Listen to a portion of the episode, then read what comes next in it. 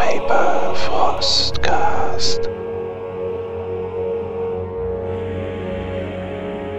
Moin Moin und damit willkommen zu Wintersturm Nummer 22. Wir sprechen heute über Nichtkämpfer in Kämpfen, Kombatanten in einem Krisenfall und ich begrüße Martin, hallo. Hi. Und daneben sitzt Tobias, hallo. Mit ein klein wenig Distanz, aber hallo.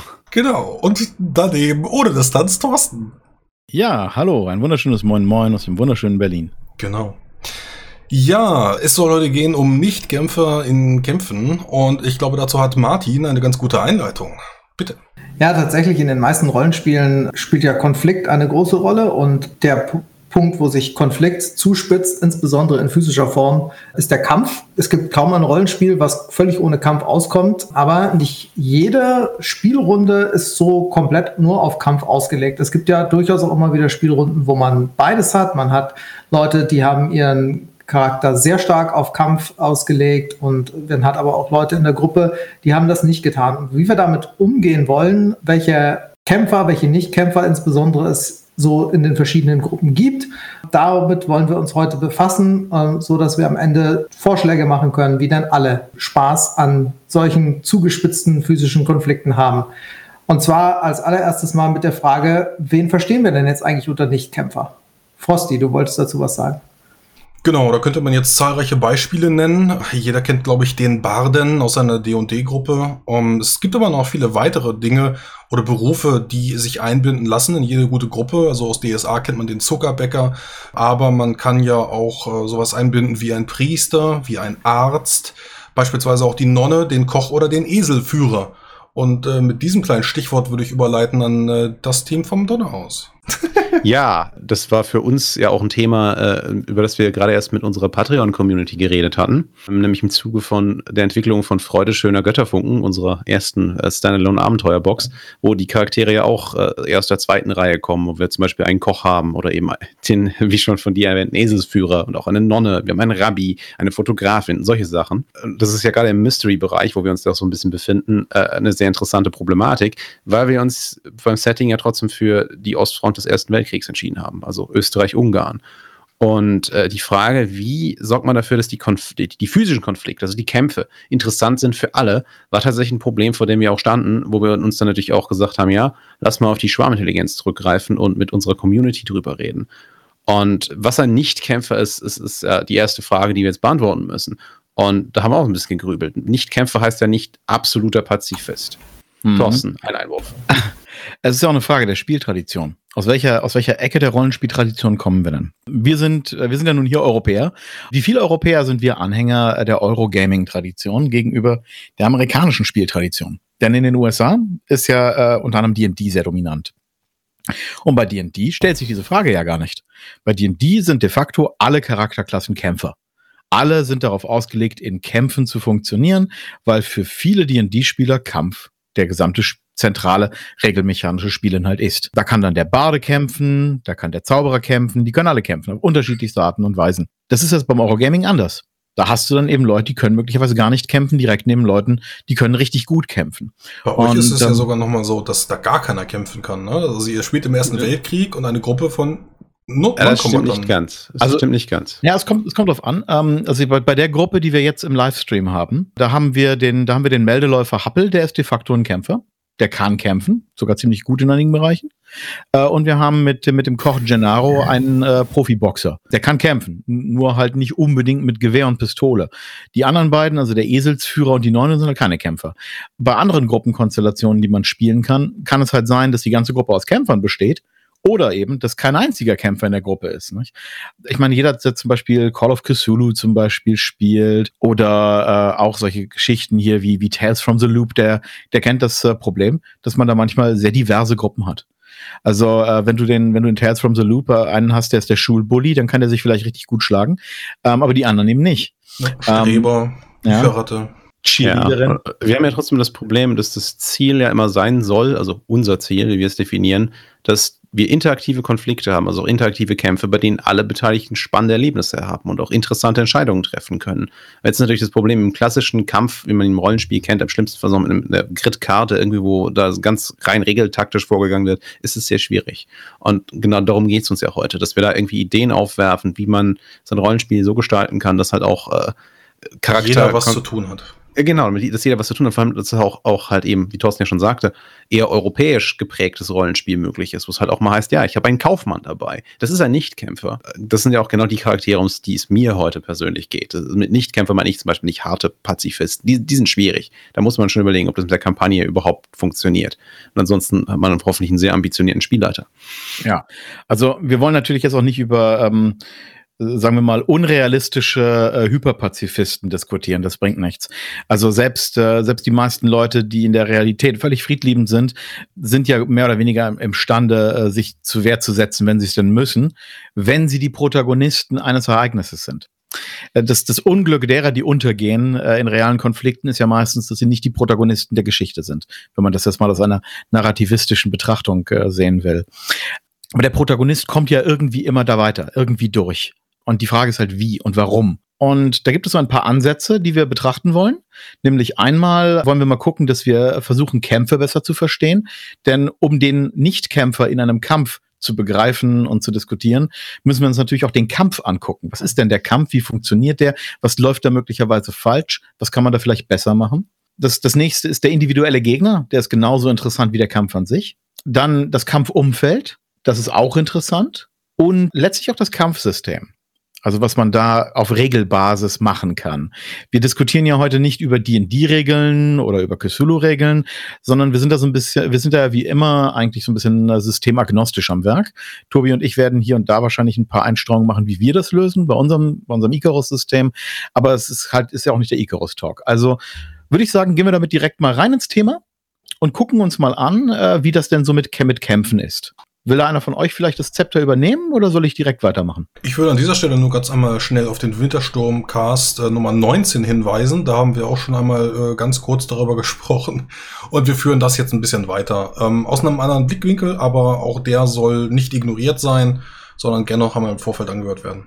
Also, was, was ich beim, beim Kampf an sich bereits sehr spannend finde, ist, dass wir da äh, so zwei grundsätzliche Problematiken äh, auf der Hand haben, die mir erst vor kurzem in, in, in dieser Klarheit tatsächlich richtig bewusst geworden sind. Und zwar ist es zum einen, dass die meisten, die meisten Menschen haben ein falsches Konzept von der Kompetenz von Kämpfern auf der einen Seite und die meisten Systeme dementsprechend auch. Auf der Regelbasis. Um das nämlich kurz zu erläutern, warum die meisten Leute ein äh, falsches Konzept von Kämpfen haben. Wenn wir so, wenn wir mal grob für den Überblick davon ausgehen würden, dass die, die Fähigkeit einer Person zu kämpfen auf einer Skala von eins bis zehn rangiert, dann würden die meisten Leute hervorragende, äh, hervorragende Kämpfer so wahrscheinlich so im, im 8er bis 9er bis 10er Bereich einordnen, eben weit oben. Die mittelmäßigen Kämpfer würden sie dann tendenziell eher in der Mitte einordnen. Ist ja erstmal naheliegend. Also das heißt, wenn jetzt äh, ein US Army Ranger irgendwie Schießen auf äh, acht oder neun hätte bei so einer Skala, dann würde man davon ausgehen, dass der durchschnittliche US Army Soldat wahrscheinlich so fünf oder sechs hat. Was machst äh, du mit dem deutschen Sportschützen? Der muss ja auch irgendwo untergebracht werden. Das ist eine interessante Frage, genau. Ähm, das Problem ist aber tatsächlich, dass es in der Realität äh, nicht so funktioniert. Und genau da hakt dann nämlich der simulationistische Ansatz, den, den Regeln ja äh, zwingend auf eine gewisse Ebene, auf einem gewissen Umfang machen aus. Denn äh, die meisten schlecht oder, oder gar nicht trainierten und ausgebildeten Kämpfer, die sind gar nicht mittelmäßig, nur weil sie Kämpfer sind, die sind richtig grottenschlecht. Das kann man recht beeindruckend sehen, wenn man sich äh, den, den War on Terror anguckt, den wir nun seit, äh, seit dem Jahr 2001 überall in der, äh, in der Welt in verschiedenen Intensitäten hatten. Denn der durchschnittliche Taliban, der durchschnittliche ISIS-Kämpfer, diese Leute, die sind nicht einfach nur mittelmäßige Kämpfer. Die absolute Mehrheit von denen ist unglaublich, unvorstellbar schlecht. Die treffen nicht einfach nur gelegentlich ein bisschen was, sondern die treffen nahezu nie. Die können praktisch nicht kämpfen. Aber ähm, die meisten Rollenspieler würden die äh, wesentlich höher einordnen, als sie eigentlich gehören. Ich glaube, das ist aber eher die Bedrohung. Ne? Also die Bedrohung ist so, okay, in der Wüste kann von jeder Zeit der Schuss kommen oder äh, wenn du dann irgendwie eine Terrorkampagne spielst, es kann jederzeit die Bombe hochgehen. Ich glaube, das ist eher der Terrorfaktor. Ja gut, aber Bomben sind ja in dem Fall gar nicht so die interessante Frage, nicht? Das äh, Problem von Nichtkämpfern ist nämlich oft, dass wir zwar ein realistisches Bild davon haben, wie jemand kämpft, der nicht kämpfen kann, aber ein unrealistisches Bild von jemandem, der es regelmäßig tut, aber es trotzdem auch nicht kann. Denn die meisten Kämpfer sind gar nicht besonders gut oder richtig solide in dem, was sie tun. Und wenn du dann eine durchmischte Gruppe hast, dann entstehen daraus sehr interessante Dynamiken. Und die kann man nutzen, um auf der einen Seite das eine Problem abzufedern und auf der anderen Seite die, die Dynamik zu, zu regulieren und zu, zu, zu lenken. Wenn man mal so von so einer Gruppe von, von 20 Kämpfern ausgeht, mit, mit der du es potenziell zu tun hast, dann sind die meisten davon vermutlich ziemlich schlecht. Und nur ein paar wenige sind richtig gut. Und äh, Inkompetenz hat äh, ein, eine gewisse Tendenz dazu, äh, sich, sich zu, zu, zu sammeln an bestimmten Punkten. Äh, überlegt euch mal, was denkt ihr, wenn du, wenn du einen, du hast eine Gruppe von Kämpfern und einer davon ist so richtig mies und feige, der ist nicht gut, der kann nicht gut kämpfen, aber der ist Teil einer kämpfenden Gruppe. Wen greift der an? Äh, wenn es zum Kampf kommt, dann wird der sich vermutlich das vermeintlich schwächste Opfer auf der Gegenseite suchen. Das ist einer der einfachsten Wege, äh, damit er sich nicht dafür rechtfertigen muss, dass er nicht kämpft, weil er ja, weil es ja tut. Aber sein Risiko zu sterben ist minimiert. Das heißt, bei den Leuten, die keine kompetenten Kämpfer sind, wirst du vermutlich eher die Leute als Gegner auch finden, die ebenfalls keine guten Kämpfer sind. Was dann eben die, die Kluft massiv abdämpft. Wieso dämpft das die Kluft ab? Ich meine, äh, wenn, die, wenn die schwächsten Gegner auf die schwächsten SCs losgehen, dann hast du äh, da natürlich auch äh, die entsprechende Kluft. Wenn die jetzt auf die stärkeren SCs losgehen würden in, in Rudeln, dann hättest du, dann hättest du ja eine viel kleinere Kluft. Ja, das tun sie aber nicht. Die schwächsten Kombatanten stürzen sich ja in der Regel auf die ebenfalls schwächsten Kombatanten auf der Gegenseite. Das heißt, wenn du zum Beispiel jetzt sowas wie den, den gelehrten Professor in der Gruppe hast, das kommt zu einem Kampf mit, äh, sagen wir es im Nahkampf, mit, mit Dolchen und Schwertern und sowas, dann wird sich vermutlich nicht der beste Kämpfer der Gegenseite auf diesen Professor stürzen. Auch nicht der zweitbeste, auch nicht der drittbeste, sondern vermutlich eher der schlechteste. Und das erleichtert, das macht das wesentlich einfacher für den nicht kampforientierten Charakter, sich innerhalb dieses Kampfes einigermaßen zu behaupten, weil es eben gar nicht mit einem regulären äh, Gegner auf, auf, auf Mittelmaß der Opposition zu tun hätte, in den meisten Fällen. Aber ein Punkt, den du ja meistens hast, und dann nehmen wir mal den Professor, ist ähm, den Professor und den Taliban. Der Taliban hat ein Sturmgewehr und der Professor hat, weiß ich nicht, hat vielleicht eine, eine Pistole. Also ja. ähm, und nehmen wir ein Fantasy-Setting, dann, dann hat der, dann hat der Räuber hat eine Rüstung und hat eine lange Waffe und der Professor hat einen Dolch. Diesen, diesen Unterschied in der Ausrüstung, äh, der macht ja auch enorm viel aus.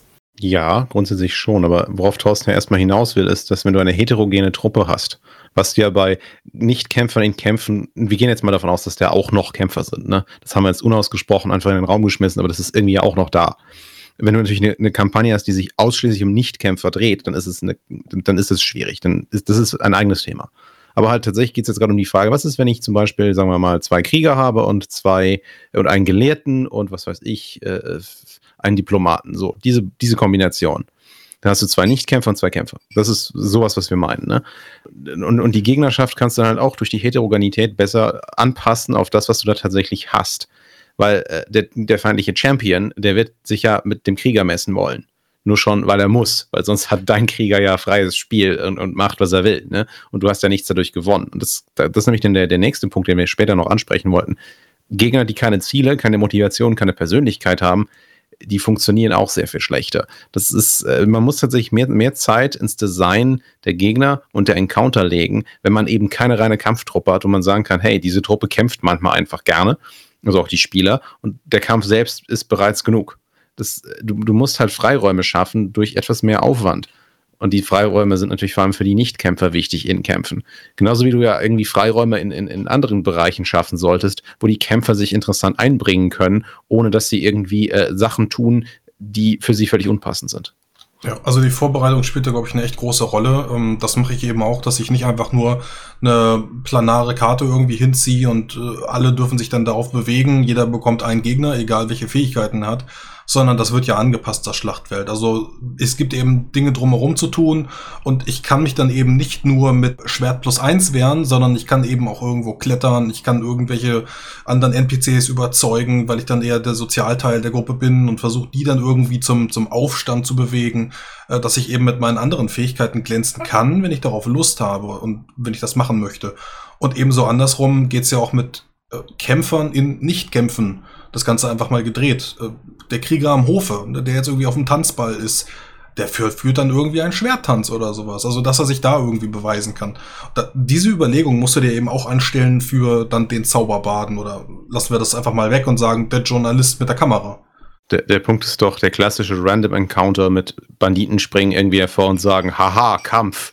Ähm, funktioniert für, für sehr heterogene Truppen mit Nichtkämpfern nicht. Es ist nicht interessant weil die Hälfte der Gruppe damit nichts anfangen kann. Es ist eigentlich auch für Kämpfergruppen nicht wirklich interessant. Ja, das, Moment, das will ich nicht bewerten. Es gibt Leute, die finden das interessant, das ist okay. Wenn alle irgendwie kämpfen können, dann kann man sagen, uns macht zum Beispiel das Kampfsystem Spaß, wir kämpfen jetzt hier oder Kampf macht uns finden wir generell interessant, das, das ist alles in Ordnung. Aber wenn du halt so eine heterogene Truppe hast, wo Nicht-Kämpfer eine Rolle spielen, dann stehen die erstmal blöde rum, was nichts zu tun gibt. Das Kampffeld ist vermutlich langweilig, weil es ist halt ein Hinterhalt. Es gibt nichts Sinnvolles zu tun und die Banditen wollen nichts erreichen. Das heißt, man kann auch nicht irgendwie ihre Ziele halt ähm, äh, sabotieren. Verstehen, ja, motivieren. Es ist dann nicht einfach nur der Überfall auf der Straße, sondern du hast eben im Dorf davor schon gehört, passt auf, wenn ihr auf dieser Straße lang geht, in, durch den dunklen Wald, dann könnte es sein, dass dort der Räuberbaron sitzt. Übrigens hat er auch noch eine Tochter, die sitzt irgendwo in der Höhle und für diese Tochter hat er jetzt den Bauersjungen entführt. Ne? Und dann hast du ganz viele Dinge. Du hast, du hast herausgefunden, er hat irgendwie ein Konzept, warum er das tut. Kannst du natürlich auch weiter motivieren. Du hast aber eben jetzt auch schon Dinge geschaffen, wo deine Sozialcharaktere dann eingreifen können und, und auch mit ihm reden können. Weil so eine gesichtslose Masse, die einfach nur töten will oder Fleisch und Blut sehen mag, da hilft dir eben nur noch das Schwert. Ne? Und wenn du die jetzt eben auch noch bequatschen kannst äh, währenddessen, dann ist das wesentlich spannenderer Gegner. Vor allem, weil es dann eben nicht nur der Räuberbaron ist, sondern er ist meinetwegen der schwarze Martin.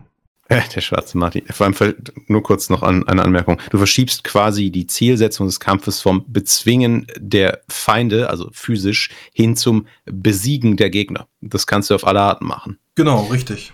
Äh, ein Punkt, den du da natürlich hast, ist in vielen Systemen ähm, verschiebst du die zeitliche Darstellung halt sehr schnell, ähm, wenn du in diesen Kampfmodus wechselst. Wenn du das machst und ziehst dir diese, diesen Schuh an, dann machst du dir manchmal viele Aktionen, äh, die, die, kannst du nicht mehr parallel zum Kampf machen, weil man, man entwickelt zum Teil so eine Art Tunnelblick im Kampf.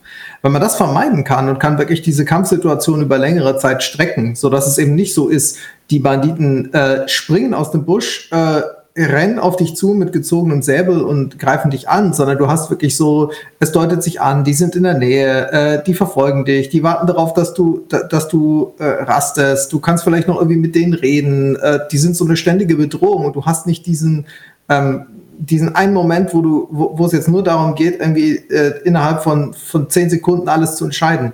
Dann hast du halt einfach viel mehr Möglichkeiten, nebenbei noch Dinge zu tun. Ja, gebe ich dir recht. Du musst aber auch, äh, nehmen wir an, du hast eine vier Stunden Spielsitzung und du hast jetzt drei Stunden hast du Räuber abgewehrt und Lager gebaut und getarnt und mit irgendwelchen NPCs im Dorf gesprochen. Wenn es jetzt die letzte Stunde zum Kampf kommt und äh, die erzählte Zeit ist dann ja wesentlich kürzer als die Erzählzeit, wenn es dann zu solchen Punkten kommt, dann musst du ja auch den Baden eine Stunde lang einbinden, damit der nicht schon A nach Hause geht oder B äh, zu seinem Handy greift. Also das möchtest du ja auch vermeiden. Das heißt, du solltest dem auch irgendwas zu tun geben. Meinetwegen, äh, wenn die Räuber angreifen, kannst du hinter ihnen äh, das Lagerfeuer in der Höhle erkennen. Sodass der sich dahin schleichen kann und dann irgendwie mit der Tochter äh, reden kann oder sowas. Also gib denen einfach währenddessen etwas zu tun, egal was.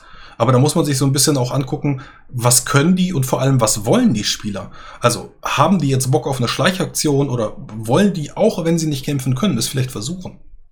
Ja, also für die grundsätzlichen Unzulänglichkeiten mancher Kampfsysteme, die es ja durchaus gibt, äh, sind wir ja nicht verantwortlich. Das müssen wir jetzt auch nicht lösen.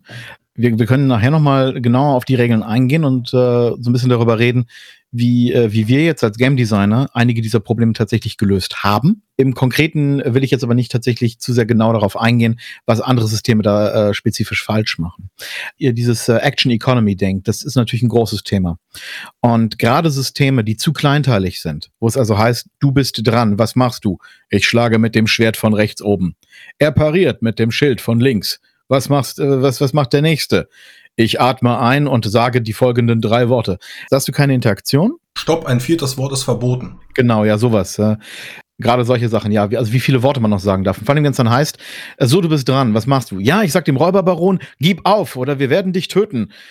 Gut, ähm, Würfel das eine war dann Redenprobe. das war Würfel eine Probe oder, oder viel besser noch. Ja, gut. Ähm, dann ist jetzt aber ähm, der, der Räuber hinten im Baum mit dem Bogen dran. Und das Gespräch ist zu Ende. Punkt. Und das geht dann vielleicht sieben Aktionen später weiter, wenn dann der Räuberbaron dran ist, wenn er denn mag. Das ist aber ein systemisches Problem. Das äh, müssen, müssen Regelautoren für sich lösen. Da können wir jetzt nicht viel machen, außer äh, zu sagen, dass das halt nicht der natürliche Ablauf von solchen Situationen sein muss. Ja, aber lieber darüber reden, was wir besser machen können und nicht das, was andere schlechter gemacht haben. Also wollen wir das später machen oder wollen wir das jetzt direkt machen? Es bietet sich jetzt einfach an, tatsächlich. Okay, pass auf. Sprechen wir über Ähm, Icarus und über andere Systeme, die irgendwas gut machen, äh, wir haben wild, uns- wild zusammengeklaubt. Wir haben das Rad ja nicht neu erfunden. Also einige der Sachen, äh, die wir jetzt machen, die gab es auch schon woanders. Also beim Icarus Adventure System haben wir es zum Beispiel so gelöst, dass du, du ähm, machst in, in deinen Aktionen innerhalb eines, eines Kampfes zum Beispiel, du machst nicht eine spezifische Aktion und dann kommt die nächste, sondern das, was regelmechanisch bei uns abgewickelt wird, ist das, was du tust, was relevant ist. Das heißt, du würfelst nicht den einen Schuss, den du machst, sondern du würfelst den einen Schuss, der die beste Chance hat zu treffen und eine Wirkung zu erzeugen. Äh, die Aktion dazu ist übrigens auch kämpfen und nicht schießen. Richtig. Das heißt also, das äh, kann also durchaus sein, dass du im Verlaufe von, von, von deiner Runde, äh, also deiner Handlung da 10, 20 Mal schießt. Aber das, was du würfelst, ist der Schuss, der potenziell trifft. Und ähm, das bedeutet, dass wir es immer mit Gummibandzeit zu tun haben. Und das hat einen immensen Vorteil, nämlich, dass man äh, bei, bei, unserem, äh, bei unserer Herangehensweise Kämpfe aufteilen kann. Das kann man übrigens auch bei anderen äh, Rollenspielsystemen, selbst wenn die dir das eigentlich nicht sagen, indem du es einfach tust. Du kannst nämlich Kämpfe in lokale Cluster zersplittern. Du kannst zum Beispiel sagen, der Krieger kämpft gegen, hier gerade im Zweikampf gegen den, gegen den Krieger der Gegenseite. Ja, prima. Dann handeln wir jetzt die beiden mal ab. Abwechselnd, die ganze Zeit und lassen alle anderen raus. Und äh, machen das für ein paar Runden sodass auch ein Ablauf entsteht. Und äh, danach spielen wir mit, mit der nächsten kleineren Gruppe, die einen lokalen Konflikt hat. Dann kann man besser äh, teilweise, man kann zwar nicht perfekt aufeinander eingehen dabei, äh, das passiert aber auch eigentlich nicht so oft in Kämpfen, aber man kann die einzelnen Cluster besser abhandeln. Und was dabei eine große Stärke ist, ist, man kann die Zeit entkoppeln. Denn eine Sache, die bei realen Kämpfen äh, sehr spannend ist, ist, dass äh, kompetente Kämpfer teilweise sehr schnell kämpfen, inkompetente Kämpfer aber oft sehr langsam.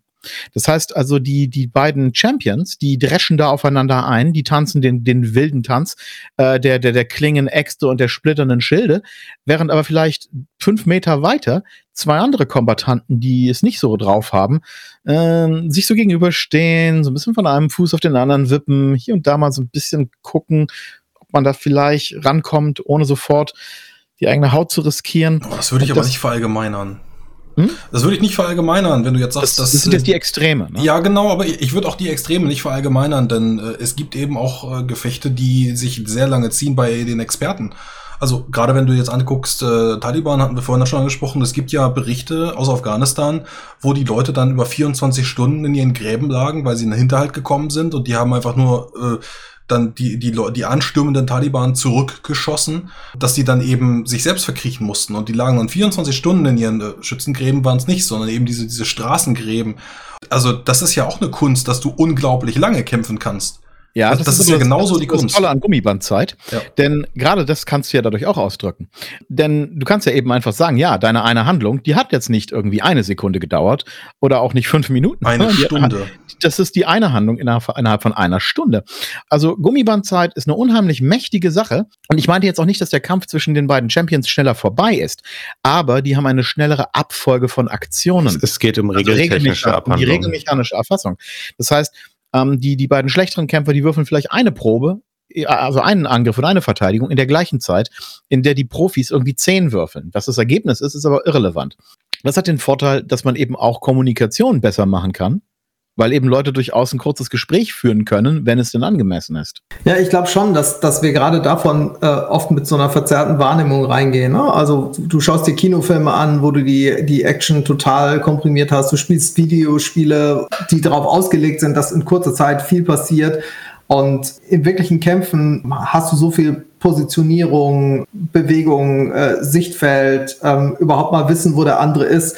Du hast so viel, was eigentlich noch passiert, be bevor du letzten Endes die Klingen kreuzt. Und den Punkt, der, der wird halt an vielen Stellen gerne unterrepräsentiert. Wenn du den reinnimmst, dann hast du genau, wie, wie du gerade sagtest, diese diese zeitliche Komponente, um einfach noch so viel andere Sachen zu machen, als jetzt nur dieses Kämpfen im engeren Sinne. Ja, oder du hast das gegenteilige Problem. Du hast eine Überregelung. Also, dass irgendwie jeder Quatsch eine eigene Regel hat und äh, du irgendwie äh, die ganze Zeit alles im Überblick behalten musst, was natürlich ein großes Problem ist. Dazu muss man ja auch mal sagen, wozu Kampfsysteme erstmal da sind. Von, aus meiner Game Designer Perspektive, Kampfsysteme sind nämlich erstmal Strukturhilfen die sollen helfen, äh, Informationen greifbar zu machen, damit alle kluge Entscheidungen treffen können. Weil wenn du nichts verstehst, ähm, nicht weißt, wie viele, um jetzt mal Extrembeispiel zu nehmen, wenn du nicht weißt, irgendwie, wie viele Hitpoints hat der Gegner, was kann der eigentlich, äh, im schlimmsten Fall auch, wo steht der eigentlich, und sonst dann kannst du als Spieler keine Entscheidungen mehr treffen. Es mag zwar realistisch sein, dass du das alles nicht weißt, aber du musst da irgendwie Entscheidungen treffen und, und irgendwie die ganze Zeit zu sagen, ja, ich mache jetzt völlig kopflos irgendwas, ohne die geringste, ohne zu wissen, warum, ist ja nicht interessant. Das heißt, wir müssen irgendwie durch die Kampfsysteme Leuten helfen, interessante Sachen zu machen, interessante Entscheidungen zu treffen und vor allem halt eben Entscheidungen zu treffen. Eine Entscheidung basiert ja auch immer so ein bisschen natürlich auf einem gewissen Risiko, das man bereit ist einzugehen, aber auch immer auf einer gewissen Informationslage. Ähm, wir verwenden ja zum Beispiel bei uns extra deswegen ein grafisches Interface. Also wir haben Spielkarten auf dem Tisch. Ähm, die sind vorrangig dazu da, damit Leute nicht den Überblick verlieren. Die, die braucht man nicht zwingend. Deswegen sind sie ein Hilfsmittel. Aber das sorgt dafür, dass Spieler halt äh, äh, informiert sind. Und das ist erstmal gut. Ja, übrigens so ein bisschen diese Frage, wer ist jetzt eigentlich als nächstes dran, ne? Ja, unter anderem. Und, und vor allem, wer ist zum Beispiel auch gerade irgendwie schlecht dran? Wer, ich, wer, ist in die Ecke gedrängt? Ich hatte ja zum Beispiel erwähnt, ähm, dass man eigentlich bei fast allen Systemen diesen, diesen Hack anwenden kann, äh, Kämpfe in, in Fragmente zu zersplittern. Das ist natürlich für äh, jetzt bei unserem bei unserem Icarus-System funktioniert das natürlich aufgrund des grafischen Interfaces auch sehr gut. Du kannst einfach ein, eine bestimmte Anzahl von Personen direkt physisch aus dem Kampf auskoppeln und ihre Initiativreihenfolge ein Stück nach links schieben und schon ist eine eigene Gruppe. Aber das funktioniert halt auch in anderen Systemen. Also da kann ich nur raten, ähm, dass Leute mal so ein bisschen experimentieren mit äh, Gummibandzeit und mit äh, geclusterten Ereignisketten die man dann immer wieder so ein bisschen parallelisiert. Und äh, die müssen nämlich gar nicht dann zwingend alle in der gleichen Aktionszahl äh, ablaufen. Es ist völlig okay, wenn der eine Kampf irgendwie acht Aktionen äh, abdauert und der nächste Kampf dauert irgendwie vier. Dann hat man noch viel weniger Probleme mit solchen Sachen wie äh, der, der Hacker hackt das Computersystem. Weil da haken die kleinteiligeren Systeme dann oft völlig aus. Ähm, wenn du dann nämlich solche Sachen hast, wie der eine Typ schießt zehn Gegner nieder und der Hacker hat in der Zeit gerade mal die Tür zum Computerraum aufgemacht, das ist dann zu gegangen, ja. hat sich hingesetzt und hat den Stuhl eingestellt. Ja. Ähm, aber Leute hören auf, solche Sachen zu machen, wenn sie dafür Aktionen aufbrauchen müssen. Aber das haben wir ja auch in Nichtkämpfen haben wir das ja auch. Also wenn du dann die Gruppe splittest, äh, lokal oder eben mit, mit Aufträgen, also du erzählst dann ja meinetwegen zehn Minuten für Martin, dann bekommt fünf, äh, fünf Minuten äh, bekommt Tobias, der eine darf mit dem Graf reden, der andere mit der Baronin und äh, Thorsten äh, geht dann zum Kamin und unterhält sich mit dem Diener. Mhm. Und das sind alles unterschiedlich getrennte äh, Lokalitäten voneinander und solange ihr euch nicht gegenseitig beeinflusst und Martin ähm, neben Tobias steht und mit Baronen und dem Graf spricht, äh, solange ihr eben in einem anderen Cluster seid, geht das ja auch. Und dann kann ja. man eben äh, getrennt voneinander springen. Und das funktioniert eben auch in Kämpfen, solange man sich da eben nicht äh, nebeneinander auf die Füße tritt, sondern wie gesagt, der, der, der Hacker geht dann in einen anderen Raum oder äh, steht dann am Computer, der mit dem Kampf nichts zu tun hat. Solange Martin äh, nicht mit, seinen, mit seinem Gewehr durch die Wand schießt und den Computer zerschießt, kann Tobias da stehen und hacken. Und dann, dann wirst du von einem Hacker äh, angegriffen, der, der äh, das irgendwie Ganze verteidigen möchte und irgendwelche Sicherheitsbarrieren, die da hochgefahren werden und du musst die, den Widerstand vom Computer überwinden oder was auch immer euch dann da einfällt. Mhm. Man darf es halt nicht dogmatisch sehen. Richtig, wo wir gerade bei dogmatisch sind und bei Regelsystemen. Da ist eine zweite Sache, die ich persönlich sehr interessant finde, nämlich wie Regelsysteme in Rollenspielen das Denken der Spielenden beeinflussen.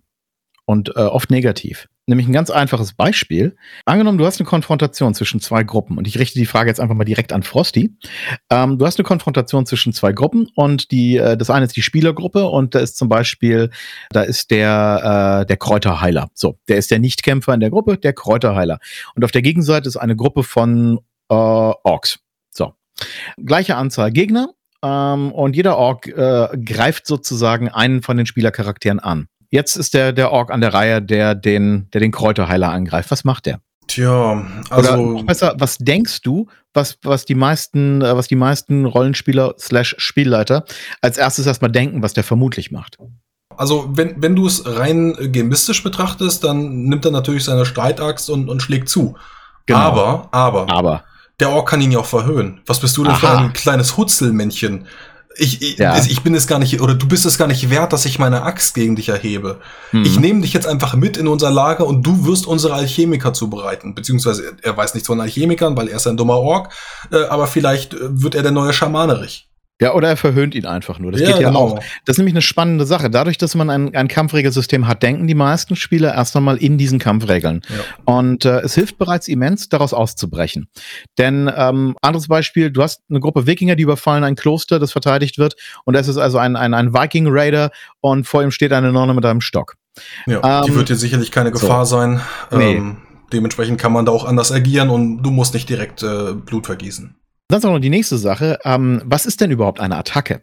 Das ist äh, auch so eine spannende Frage. Denn genau genommen bedeutet ja, dass das Abwickeln eines Angriffs in einem Regelsystem, dass äh, der angreifende Charakter die Intention hat, sein Gegenüber mit allen ihnen zur Verfügung stehenden Mitteln zu töten. Wie das dann tatsächlich abläuft, ist eine andere Frage. Aber äh, Angriffe sind erst einmal nicht zurückhaltend. Das ist, ähm, ich bring dich jetzt um. Außer du wehrst dich. Ähm, wenn mir das gelingt, dann gelingt es mir so gut, wie ich es eben kann. Aber in, in realen Konflikten hast du es sehr oft, dass Leute eben nicht mit ganzer Kraft angreifen, gerade wenn sie es nicht müssen.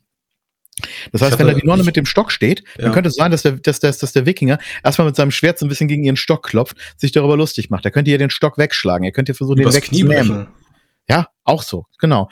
Und vor allen Dingen, während da also draußen irgendwie 10, 20 Schläge abgewickelt werden mit irgendeinem Kämpfer, ähm, könnte dieser, dieser, dieser Kampf in der Kapelle äh, darin bestehen, dass er zweimal gegen ihren Stock schlägt, ein paar gemeine Witze macht, nur um jetzt hier mal bei diesem äh, Meite-Nöten-Thema zu bleiben. Es kann ja auch andersrum sein, kann ja auch eine Wikingerin sein, die sich über den, den Mönch Den lustig macht Priester, ja. oder den Priester. Und bis, bis hin zu so einer Sache, dass, dass die, die Wikingerin den Priester meinetwegen entwaffnet, ihm seinen Stock wegwirft ähm, und ihn nach draußen schleppt, um. es geht viel, nee, es, es einfach geht, nur es geht viel, an dieser Stelle geht sogar viel spannender. Du könntest ja diesen, diesen Pazifismus-Aspekt von dem Priester, könntest du ja versuchen zu brechen, nicht indem du ihm äh, dein, dein Axtblatt um den Kopf haust oder eben dein, dein äh, Axtstock. Du könntest jetzt anfangen, Kreuze von der Wand zu reißen. Wie weit würdest du denn für deinen Pazifismus gehen? Der entweiht gerade die Kirche.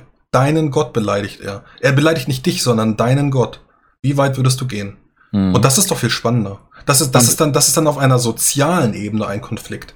Das ist übrigens eine lustige Sache dabei, weil damit sind wir noch mal wieder bei dem Punkt, den ich ganz am Anfang gemacht habe, nämlich äh, wer stürzt sich dann auf den Schwächsten auf der Gegenseite? Das ist nämlich meistens der Schwächste aus der eigenen Gruppe. Der eine äh, Plünderer, der oder die eine Plünderin der Wikingergruppe, die sich diesen diesen Mönch oder Priester davor knöpft und den demütigt. Das ist doch nicht der beste Kämpfer dieser Gruppe. Das ist meistens der größte Feigling dieser Gruppe. Nur dass man sich äh, gerade, das ist die ganz klassische Bully-Dynamik. Ne? Ähm, der Bully stürzt sich auf den auf den Schwächsten. Und ähm, wenn dann später jemand fragt, und was hast du gemacht? Sag, ja, ich hab so mit diesem Priester ein bisschen rumgepöbelt, war ganz lustig. Dann sagt keiner, du blöder Feigling, jetzt mal mitgekämpft. Ja, wieso? Der hat sich doch gewehrt. Gleichzeitig sorgt das aber dafür, dass wenn dieser Priester sich jetzt gegen die Wikingerin wehrt, dann hat er, obwohl er ein Nichtkämpfer ist, trotzdem wesentlich bessere Chancen, als wenn das jetzt die, die, die beste Kämpferin der Truppe wäre, weil es eben nicht sein sollte. Oder vermutlich nicht ist. Und damit hast du als Spielleiter wieder für ein faires Duell gesorgt. Ja, zumindest eine Parität der Waffen. Ja. Wir haben ja jetzt äh, zum Beispiel bei Icarus noch den Vorteil, wir unterscheiden ja ganz klar zwischen Protagonisten und Nicht-Protagonisten. Das heißt, Spielercharaktere sind einen Zacken tougher als äh, die meisten Nicht-Spielercharaktere. Weswegen der Mönch äh, oder der Priester, wenn er der Spielercharakter ist, in dem Fall allein schon den Vorteil hätte, dass er eben eine Hauptfigur ist und sich mehr verausgaben darf. Das ist auch ein Equalizer. Manche Systeme machen das. Hier äh, Hong Kong Theater zum Beispiel, Hong Kong Action Theater hat das zum Beispiel gemacht damals. Äh, Feng Shui hat das gehabt mit benannten und unbenannten Charakteren. Das sind alles äh, so, so Regulierungssysteme, die bei denen eigentlich dafür gedacht sind, besonders cineastische Kämpfe zu erzeugen und die auf den ersten Blick unrealistisch wirken, es aber gar nicht zwingend sind, weil wir es im Rollenspiel auch immer mit Survivors Bias zu tun haben. Aber äh, ich will da jetzt nicht ewig weiter drüber reden. Ich denke, wir haben den Punkt gemacht. Ähm, man kann da also eine Menge Stellschrauben drehen. Anderes Ding, Martin die, weil, ein anderes Ding wären noch die Schicksalspunkte. Ne? Also namhafte NPCs oder namhafte Spielercharaktere haben eben, weil sie die Pro Protagonisten sind, einen Schicksalspunkt oder mehrere, mit denen sie Würfel Schicks- neu würfeln genau. können. Genau. Schicksalspunkte, Bonuspunkte, Genau. Und das Pöppels, wie auch haben, das haben diese, diese ganz normalen äh, ja, Bullies haben das nicht, die eben nichts wert sind. Die haben sowas nicht. Und dadurch kannst du dann eben auch übertrumpfen. Ja, ganz guter Punkt, den, den ich äh, jetzt gerade fand. Äh, auch nochmal in dem Beispiel, glaube ich, klar geworden ähm, mit den Kreuzen, die von der Wand gerissen werden. Die meisten, die meisten Menschen und wahrscheinlich auch, sagen wir mal, die meisten humanoiden Gegner, denen, denen man in, äh, denen man in einem Rollenspiel dann vielleicht gegenübersteht, wenn es ein Fantasy-Rollenspiel ist, die wollen ja eigentlich gar nicht unbedingt töten. Die, die sind ja nicht irgendwie hier, weil es so viel Spaß macht, irgendwie die, äh, die Spielercharaktere abzuschlachten, sondern die haben irgendein anderes Ziel. Die Wikinger wollen plündern. Und solange du dich ihnen jetzt dabei nicht in den Weg stellst, da wollen sie dich vielleicht ein bisschen demütigen, aber sie haben eigentlich nichts davon, dich, dich möglichst brutal umzubringen. Das ist gar nicht ihr Ziel. Die Frage, was ist denn das Ziel von den Gegnern in dem Kampf? Ähm, und damit auch, was ist das Ziel von den, äh, von den Spielercharakteren in dem Kampf? Wenn das klar ist, wenn man sich das bewusst macht, dann kann man einfach noch sehr viel mehr variieren, in dem äh, wie der Kampf abläuft und was auch Sinn macht, nebenbei zu tun. Also äh, wo- wollen die, wollen die äh, äh, Wikinger zum Beispiel irgendwie dieses einige, eine besondere Relikt aus der Kirche stehlen und während die anderen, die jetzt, äh, sagen wir mal, bisschen besser kämpfen können, irgendwie versuchen, denen den Weg zu versperren, äh, muss einer das Relikt irgendwie noch möglichst gut verstecken oder er muss es, äh, äh, er muss damit fliehen. Äh, Das sind ja auch Dinge, die, die gerade Leute im Kampf dann tun können, die nicht diejenigen sind, die in der ersten Reihe stehen. Ja, damit kommen wir jetzt de facto zu Encounter-Design, ne? Ähm, das wir vorhin schon mal ganz kurz ange, angesprochen haben, dass man halt seinen Encounter auch darauf ausrichten sollte, dass die Nicht-Kämpfer was Interessantes zu tun haben, was Bedeutung hat, was ja wieder Ziele, Motivation und Persönlichkeit mit ins Spiel bringt. Also das, das mit der Reliquie, dass die gestohlen werden soll, das ist ja unter anderem dann ein Ziel von den Angreifern. Das ist natürlich die Frage, welche Motivation haben die das zu tun. Aber grundsätzlich ist genau sowas natürlich, natürlich klassisch. Ich meine, wir hatten auch schon mal eine sehr interessante Belagerung. Die haben wir gespielt ähm, in der Fantasy-Kampagne vor zwei oder drei Jahren. Da, da gab es mehrere Dinge, die zu tun waren. Und da musste halt das Torhaus irgendwie eingenommen werden. Ähm, jemand musste verhindern, dass, dass die, die, die Fürstin hinten irgendwas macht und so und so fort. Das hat sich dann auch so ein bisschen aufgeteilt. Jeder hatte so seine Aufgabe. Und natürlich haben die, haben die toughsten Kämpfer irgendwie vorne ums Torhaus gekämpft, aber äh, irgendwie hinten den einen davon abzuhalten, mit der Kasse davon zu rennen und sowas. Äh, sowas war dann da auch noch. Ähm, das war natürlich die Aufgabe dann von Leuten, die etwas weniger äh, tough waren. Da hat glaube ich, sogar irgendwie der eine Bengel noch mit eingegriffen. Solche Sachen gehen auch. Oder halt auch irgendwie, äh, was weiß ich, sowas wie jemand muss auf den Turm hochklettern und äh, irgendwie den Kristall zerschlagen, der die magische die- die Kuppel. feindliche die- Fahne runterreißen. Die Kirche läuten, damit der Rest des Dorfes gewarnt ist. ja, Ja, die- auch oder die. Fahnen abreißen. Solche Sachen halt. Das, das sind alles Dinge, die man tun kann. Oh, Fahne abreißen, da bekomme ich eine Gänsehaut. Ja, ne? Aber jemand muss halt trotzdem auf den Turm hoch. Ne? Dafür muss natürlich jemand, der gut klettern kann. Aber das ist halt der Punkt. Dann ist natürlich trotzdem wichtig, dass du da auch dramatisierte Charaktere für hast. Wenn die Nichtkämpfer halt irgendwie nichts können und voll die Pflaumen sind, dann ist es natürlich auch blöd. Also die sollten schon irgendwas können, weil Kampf ist ja erstmal Action. Ähm, wenn du sagst, wir wollen alle in die Action einbinden, dann müssen die alle irgendwas können, was actionreich ist. Oder du musst jedes Mal einen Sozialkonflikt schaffen, den irgendwer lösen kann. Aber das ist halt ein bisschen schwieriger. Da spielt aber auch der Zufall rein. Ne? Also du hast ja auf der einen Seite die Würfel, auf der anderen Seite hast du aber auch die Realität. Nehmen wir jetzt einfach mal das System Cthulhu. Ähm, ich sage einfach mal, alle haben irgendwie um die 10 Lebenspunkte und der Schuss von der Pistole macht ein wie 10 Lebenspunkte Schaden. So, und wenn ich jetzt äh, zwei Meter vor dir stehe, ich muss das Ding nur auf dich richten, abdrücken. Ähm, ich, ich kann zwar nicht schießen, aber ich bin kein Pazifist und um jetzt Martin zu retten, muss ich leider jetzt Tobi erschießen. So, und äh, das tue ich dann, drücke ab und Tobi ist halt ein meisterhafter Kung-Fu-Kämpfer und an, am Maschinengewehr ausgebildet, aber auch du wirst durch einen Pistolenschuss gefällt. Und du musst ja gar keine 10 Schadenspunkte machen. Es reicht ja auch, wenn du dann einfach, äh, weiß ich nicht, sieben Schadenspunkte bekommst und du musst im Prinzip, wenn du diesen Konflikt überlebst, die nächsten drei Monate im Krankenhaus liegen. Aber der Konflikt ist dann, obwohl ich nicht schießen kann, erstmal für mich beendet. Und ich habe ich hab's geschafft, weil Zufall. Hm. Ja, aber das ist ja kein Encounter. Das ist gar nichts. Das Äh, Nein, nein, Aber natürlich nicht, aber ich sag ist auch einfach kein nur, Kampf. nee, nee, ist das richtig, aber ich kann das erst einmal auch äh, mit, mit dem Zufall, kann ich eben solche, solche Situationen dann eben als Nichtkämpfer auch überleben. Oder Ja, ja, aber das ist ja gar kein Kampf. Das ist kein Kampf. Das ist jemanden erschießen. Ähm, das ist tatsächlich ein interessanter Punkt. Äh, wenn du natürlich äh, in, in einem Setting beziehungsweise in einer Geschichte unterwegs bist, wo, wo Kämpfe in der Form, wie wir sie dramatisiert aus dem Rollenspiel kennen, eigentlich gar nicht wirklich möglich sind, beziehungsweise fast zwingend ein einziges Mal stattfinden, weil, die weil Eins oder, danach die Eins oder Null Entscheidung. ja, wenn das, wenn das diese Sache ist und du einen Kampf hast, das ist natürlich nochmal was anderes. Ich ging jetzt äh, im gesamten Gespräch natürlich immer davon aus, dass wir in der Geschichte, die wir spielen, mehrere Kämpfe haben, äh, dass wir vielleicht sogar eine Kampagne haben und es am Ende, was weiß ich, ein Dutzend Kämpfe insgesamt gibt. Also, dass das halt auch, auch so ein, ein Thema innerhalb der Kampagne ist, dass es zu Kämpfen kommt. Wenn du natürlich eine Geschichte hast, du wirklich nur heißt, ja, und am Ende ist da der Mann mit der Pistole. Denn das ist ja ein ganz anderes Niveau, auch ein ganz anderes Power-Niveau. Gibt es in dieser Geschichte überhaupt Kämpfer? Das ist tatsächlich nämlich Äh, auch mal so eine Frage. Das ist eine interessante Frage. Äh, viele Regelsysteme dramatisieren ja bereits Kampf per se, äh, indem sie ihn intensiver machen.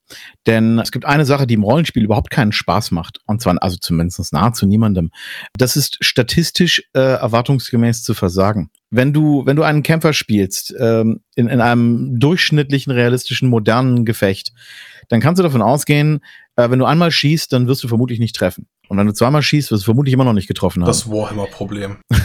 Da kenne ich mich jetzt nicht so mit aus, aber ich meine, es hat einen Grund, warum der durchschnittliche äh, NATO-Soldat zwischen 210 und 250 Schuss ungefähr mit sich herumträgt. Und das ist nur das, was er am Mann hat. Und äh, da wir ja wissen, dass dann so ein, so ein Konflikt nicht tatsächlich an einem Tag beendet ist, müssen wir davon ausgehen, dass der durchschnittliche äh, Infanterist pro Tag vermutlich nicht mehr als einen Gegner tötet. Also vermutlich sogar weniger. Weil sonst der Krieg ja instant vorbei wäre. Da würde eine Armee die andere zack auslöschen, fertig, gut. Ähm, oder beide würden sich sofort halbieren äh, in dem jeweiligen Takt. Aber ähm, Rollenspielregeln sind dramatisiert und zwar massiv, was das angeht. Einzelne Schüsse haben eine exponentiell höhere Chance zu treffen, als das realistisch der Fall ist. Es, äh, es, es gibt so ein paar interessante Fälle in der realen Geschichte, wo, wenn man sich mit Waffen auskennt, man allmählich die Kinnlade runterklappt, dass das funktioniert hat. Nehmen wir zum Beispiel den Auslöser des Ersten Weltkriegs, dass das Attentat auf Franz Ferdinand und seine Frau. Dass der getroffen Ähm, hat. Ga- Gavrilo Princip hat äh, Prin äh, Prinzip, Principe, Princip? Also äh, der Attentäter jedenfalls. Der hat zweimal geschossen. Zweimal. Und der hat Franz Ferdinand und seine Frau getötet. Mit jeweils einem Schuss. Das ist sagenhaft. Das ist ein unglaublicher äh, statistischer Zufall. Das, ist sogar so, sehen Frostys Beispiel, ne? sowas Also- ist se- sehr selten. Ja, du, Ähm, also ich ich meine, ich habe ja, ich hab ja schon mit der Pistole geschossen. Und Ja. ich muss dir sagen, es ist brandgefährlich. Nicht, nicht für die anderen. Weil die anderen wirst du nicht treffen. Es ist brandgefährlich für dich selbst. Weil der kleinste Schwenk nach rechts oder nach links oder nach oben kann für dich selbst tödlich sein. Die Pistole ist brutal gefährlich. Wenn du dann zwei Hände an der Waffe hast, na, meinetwegen mit einem G36 oder sowas, da kannst du dann wieder auf deine, deine 400 Meter treffen und schießen. Das geht. Aber eine Pistole, du triffst auf 20 Meter kein Ziel. Das garantiere ich dir. Im Laufen meinst du? Nein, im Stehen. Auf, Nee, ein, still, auf, ein, Ja. stilles, auf ein stilles Ziel Auf kannst du. Papsch, auf, auf eine Ja, Pappe? oder? 20 Also-. Meter, 20 Also- Meter auf ein stilles Ziel. Du wirst Also- es nicht treffen, wenn du nicht geübt bist. Unter, Okay. realen, unter realen Bedingungen hast du ja erstmal das Problem, wenn du auf einen, auf einen Menschen schießt und du hast das nicht bereits mehrfach getan in deinem Leben, äh, dann hast du eine Menge, du hast, du hast Hemmung, du hast Angst, du hast Stress. Das Ziel hält nicht still, das bewegt sich.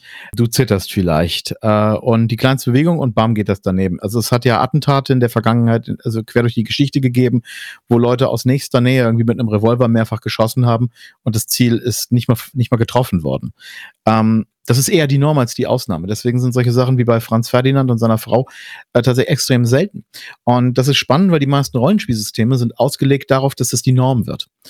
Also, Das hat aber wie, wie gesagt, ich meine das ernst. Tobi kann das ja nicht glauben. Aber Du selbst stehst Äh, still. Das, Das liegt Ziel, daran, dass da- ich im Schützenverein war. Das Ziel steht still. Na, wenn du eine P8 in- äh, oder sowas kriegst, dann du triffst da gar nichts mit.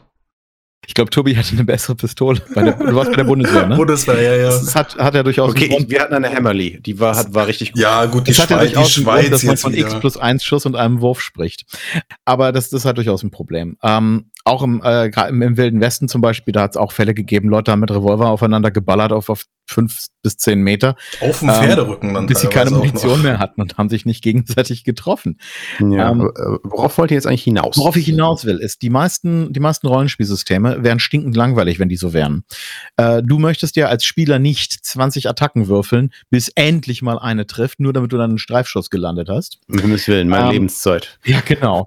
Das, deswegen sind die meisten Rollenspielsysteme darauf ausgelegt, dass du eben, naja, eine gute Chance hast, bei, bei deiner einen Attacke irgendwas zu erreichen. Das ist aber unrealistisch. Das Problem ist also, wenn du diesen Teil des Kampfes bereits dramatisiert hast, dann musst du möglicherweise auch die Teilnehmer dramatisieren. Und ähm, da sind wir bei dramatisierten Nichtkämpfern dann. Dann nehmen wir mal zum Beispiel Robin Hood. Robin Hood gibt's ja in allen möglichen Interpretationen. Mal ist das actionreicher, mal weniger. Aber egal wie das ist, wir haben ja zum Beispiel immer Bruder Tuck dabei. Und ähm, je nach Interpretation ist Bruder Tuck äh, so, so seine komische Bettelmönch. so eine komische Kampfmaschine, die mit die sich mit seinem Kampfstab irgendwie durch zehn Soldaten kämpft und da abbatzbanzert. Aber im mindesten Falle ist das eigentlich in allen mir bekannten Interpretationen immer jemand gewesen, der sich trotzdem irgendwie zur Wehr setzen kann. Das ist aber nicht normal für einen Mönch. Ne? Also wir haben es halt schon immer mit, einem, mit einer Dramatisierung zu tun. Und wenn das Kampfsystem dafür sorgt, dass, dass das Angriffe eine hohe Chance haben, wirksam zu sein, dann musst du selbst die Nicht-Kombatanten kampftauglicher machen, damit sie in diesem System nicht völlig untergehen.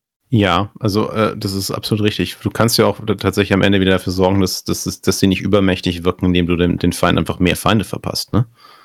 Das ist ja auch so, so ein kleiner Trick, wenn, wenn du möchtest, dass äh, der einzelne Gegner besiegbar bleibt für, für deine 0815 äh, Nicht-Kämpfer, machst du einfach ein paar mehr davon in den Raum und die großen Krieger müssen gegen den Champion und fünf Fußknechte irgendwie ankommen. Die werden ja instant besiegt, das heißt, sie verschwinden wieder aus der Initiative und klattern nicht alles voll.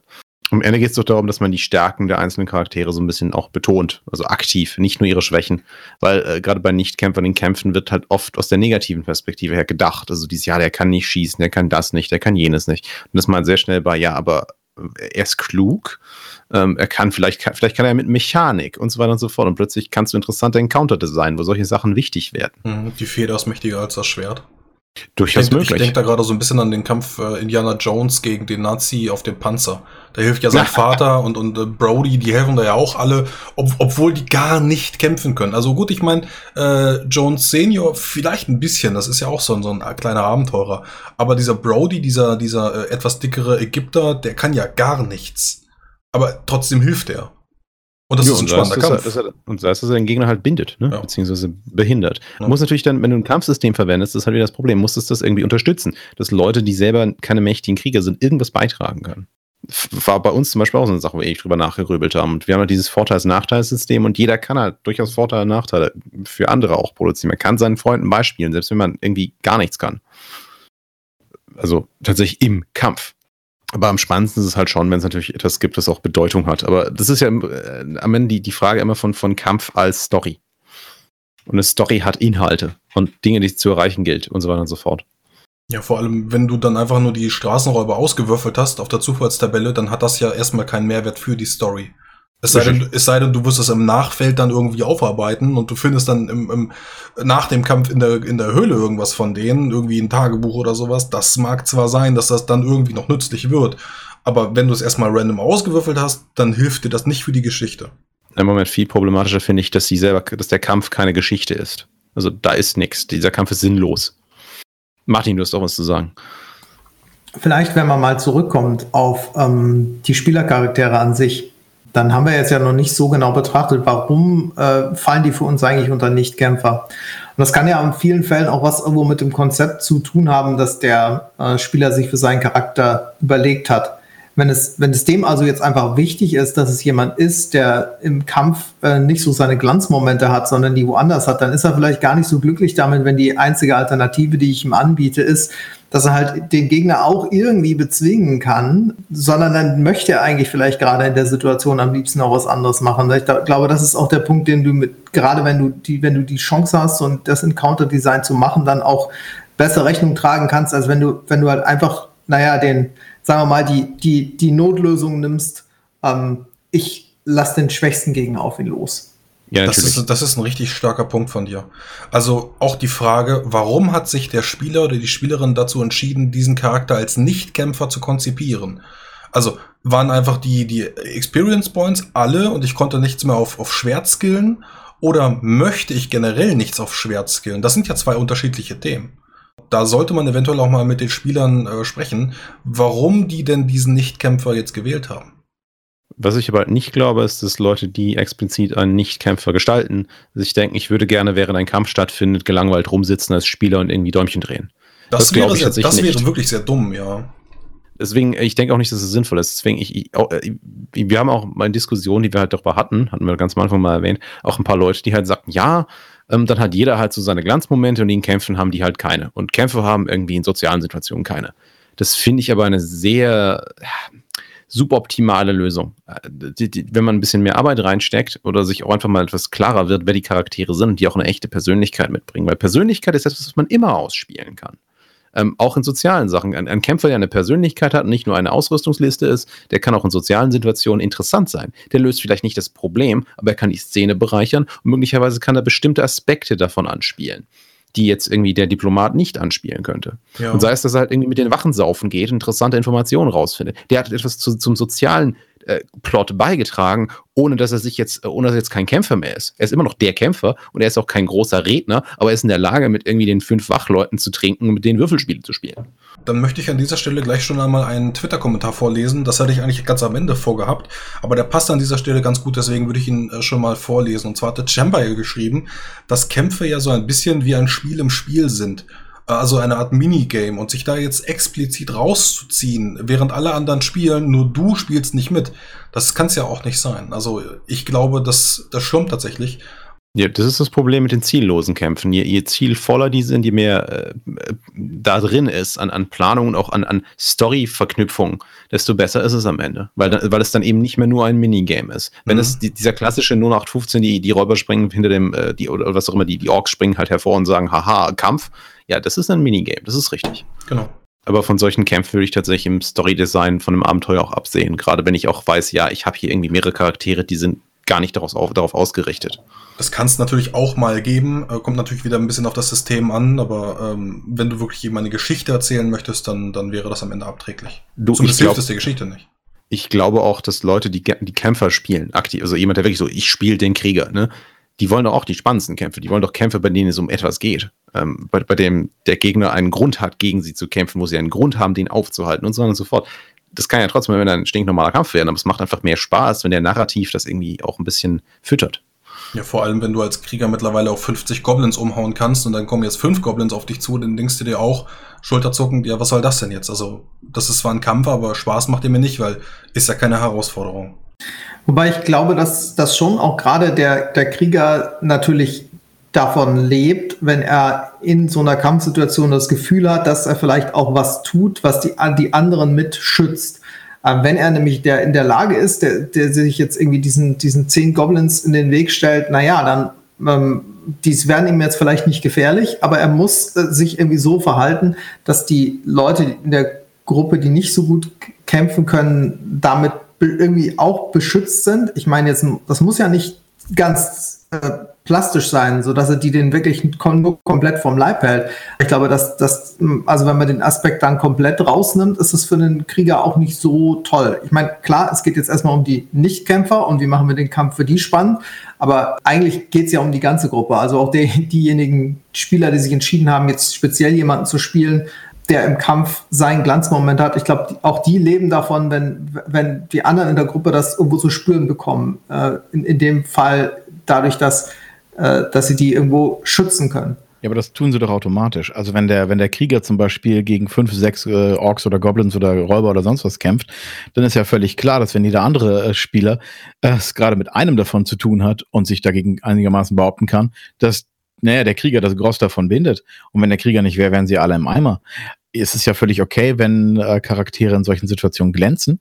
Aber ich finde es auch äh, immer bedenklich, wenn ein Charakter in einer bestimmten solchen Situation ja völlig überdominant ist, weil das die anderen dann eigentlich entwertet, weil dann müssten sie eigentlich gar nicht da sein. Es ist schon Teamwork, aber halt gewichtetes Teamwork. Ja, sich ähnlich tatsächlich. Ähm, der Punkt ist halt, wenn du Gegner hast, die, die ein Ziel haben und eine Persönlichkeit, dann können andere Charaktere auch sich damit äh, daran versuchen, Teile des Konflikts umzuwandeln. Und äh, einfach mal das erste Beispiel, das mir gerade einfällt, angenommen, du hast da halt jetzt irgendwie eine Gruppe von, von äh, der, der schwarze Ritter und seine 15 äh, Schergen und ihr kommt da an und, und ähm, du hast auch einen Kämpfer auf deiner Seite, aber du hast halt auch einen Diplomaten, einen Priester und was weiß ich, äh, eine Kräuterhexe. Und der Diplomat und, und der Priester schaffen es irgendwie, das Ganze in ein Duell umzuwandeln. Ist es jetzt für den Krieger problematischer, beziehungsweise langweilig, wenn es heißt, ja, der kämpft jetzt gegen den schwarzen Ritter höchstpersönlich in irgendwie einem Duell, bei dem der andere natürlich vermutlich betrügen wird? Oder wenn es heißt, ja, wir schlachten jetzt erstmal seine Orks nieder, bevor wir irgendwie äh, bei ihm ankommen. Äh, wahrscheinlich ist, ist das zweite, also ist das Duell sogar interessanter für ihn, weil er noch stärker im, im Mittelpunkt steht. Aber die anderen konnten halt äh, ihres, ihre Fähigkeit noch einbringen und, und den Konflikt äh, als Gesamtkonflikt auch mit bestimmen. Und das ist ja der Punkt. Du kannst halt, wenn du versuchst, Kämpfe auch als Story-Element zu betrachten, kannst du den, den reinen physischen Konflikt, der stattfindet, so auch irgendwie ordnen, framen und mit, mit Zielen und Motivationen versehen, dass alle irgendwie einen, einen Konflikt äh, haben, den sie lösen können. Ja, also ich, ich denke, dass man mit der ganzen, mit der Kombination dieser ganzen verschiedenen Elemente ähm, und allein durch das Bewusstsein der, äh, also einiger der Probleme, die wir hier angesprochen haben, bereits eine Menge erreicht. Also, dass man Konflikte interessant aufteilt, ähm, sowohl was räumliche Aufteilung angeht, als auch möglicherweise eben die Aufsplittung in äh, parallel laufende Initiativgruppen, so dass Leute sich gegenseitig Bälle zuspielen können, SCs wie NSCs. Sich bewusst zu machen, dass die schwächsten äh, Kämpfer oft nicht von den stärksten Gegnern angegriffen werden, sondern dass sie meistens eher die, die Beute für die Feiglinge sind und damit eigentlich wieder bessere Chancen haben, sich zu behaupten. Dann äh, natürlich die Frage mit der Dramatisierung des Spiels. Ähm, wie sehr dramatisieren wir das Spiel überhaupt? Wie sehr überzeichnen wir die Charaktere? Ist der, ist der Mönch äh, ein, ein völlig unfähiger, dicker Trottel, der von jedem Gegner umgeschubst wird und dann wie eine Schildkröte auf dem Rücken liegt? Äh, oder ist das eher äh, Bud Spencer in einer Mönchskutte, der mit ähm, seltsamen Grundlauten im Zweifelsfall genauso viele Leute umhaut wie der Krieger, ähm, nur das Ganze halt mit bloßen Händen macht und mit einem anderen Typ Gegner. Also da kann man halt, da kann man eine Menge Stellschrauben drehen, um, den, um, um Kämpfe für alle Leute interessant zu machen, nicht nur für die Kämpfer. Und ähm, man sollte auch mögliche Kombatanten im Spiel nicht zu sehr überschätzen. Gerade äh, reale Milizen, Terrorgruppen, ähm, äh, Revolutionäre und sowas äh, haben in der Geschichte sehr deutlich gezeigt, dass selbst jemand, der eine Uniform trägt und, und eine Waffe und Unmengen Munition, ein, ein völlig grotesk schlechter Kämpfer sein kann, wenn er das nicht tatsächlich von jemandem gelernt hat, der wusste, wie man Wissen vermittelt und es nicht oft genug trainiert hat. Also auch bei äh, vermeintlichen Profi-Gegnern sollte man nicht zu enthusiastisch deren Kompetenz äh, überhöhen. Die können teilweise auch ziemliche Würste sein. Und das gleicht sich dann alles so ein bisschen aus. Ähm, und für die Krieger in, oder die, die, die Kämpfer, die Warrior People äh, in der Gruppe, für die Wikinger, Raiderin, ähm, für den Paladin in Plattenrüstung, ähm, kann man ja dann einfach gucken, dass man einzelne ähm, spezifische Gegner aufstellt, eben sogenannte Champions, nicht? Avatare, Anführer äh, oder einfach größere Horden von diesen weniger überzeichneten Gegnern auf die drauf wirft. Das macht ja dann auch gleich den, Trump, äh, den Triumph viel äh, dynamischer. Wobei man natürlich auch aufpassen muss, manche Systeme kommen mit großen Gegnermengen nicht zurecht. Solche Systeme wie Cthulhu zum Beispiel sind ein gutes Beispiel. Wenn, äh, wenn, wenn jeder Schuss und jeder Schlag mit jeder beliebigen Waffe äh, innerhalb von zwei Treffern zu deinem Ableben führen kann, dann tut man sich damit keinen Gefallen. Aber das sind Systeme, in denen es Kämpfe in dem Sinne eigentlich ohnehin nicht gibt. Da hat man es eher nur mit akuten Lebensbedrohungen zu tun. Was ja auch sehr spannend sein kann. Ja, das ist richtig. Also äh, für mich tatsächlich die wichtigste Stellschraube ist halt, dass man diesen, dieses, diesen Mindset-Wechsel vollführt, äh, Kampf nicht einfach nur als Kampf zu sehen, sondern Kampf als Konflikt. Und Konflikt ist ja nun mal halt der Kern von, von jeder Story. Und wenn man es erstmal als Gesamtkonflikt betrachtet, mit, mit Motivation, Zielen und so weiter und so fort, wo es um etwas geht, dann kann man halt alle irgendwie einbringen. Wenn man einfach nur sagt, hier ist jetzt ein Kampf, da wird sich aufs Maul gegeben, fertig, dann wird es halt schwieriger. Dann hat man sich selber gerade in den Fuß geschossen. Was mir jetzt auch noch einfällt in dem Zusammenhang, nur weil jemand schlecht kämpfen kann, muss es ja auch nicht heißen, dass er eine schlechte Ausrüstung hat. Das kann ja durchaus irgendwo mal äh, sich, äh, sich irgendwo ausgleichen. Also der, derjenige in der Gruppe, der jetzt vielleicht gar kein guter Kämpfer ist, der kann aber einfach irgendwo eine teure Rüstung haben, weil er sich das leisten kann. Und das macht ihn vielleicht nach außen hin, lässt ihn gefährlicher wirken, als es tatsächlich ist. Also wie gefährlich jemand auf die, auf die anderen wirkt ob er vielleicht sogar einschüchtern wirkt, auch wenn er gar kein guter Kämpfer ist. Das kann natürlich auch noch einen Ausschlag geben.